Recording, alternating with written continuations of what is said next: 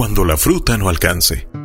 Una vez un grupo de tres hombres se perdieron en la montaña y había solamente una fruta para alimentar a los tres, quienes desfallecían de hambre.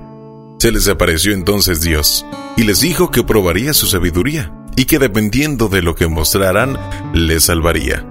Les preguntó entonces Dios que podían pedirle para arreglar aquel problema y todos se alimentaran.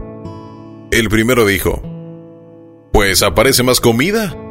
Dios contestó que era una respuesta sin sabiduría, pues no se debe pedir a Dios que aparezca mágicamente la solución a los problemas, sino trabajar con lo que se tiene.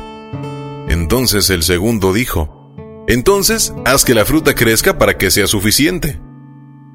A lo que Dios contestó que no, pues la solución no es pedir siempre multiplicación de lo que se tiene para arreglar el problema, pues el ser humano nunca queda satisfecho y por ende nunca será suficiente. El tercero dijo entonces, Mi buen Dios, aunque tenemos hambre y somos orgullosos, haznos pequeños a nosotros para que la fruta nos alcance. Dios dijo, Has contestado bien pues cuando el hombre se hace humilde y se empequeñece delante de mis ojos, verá la prosperidad. ¿Saben?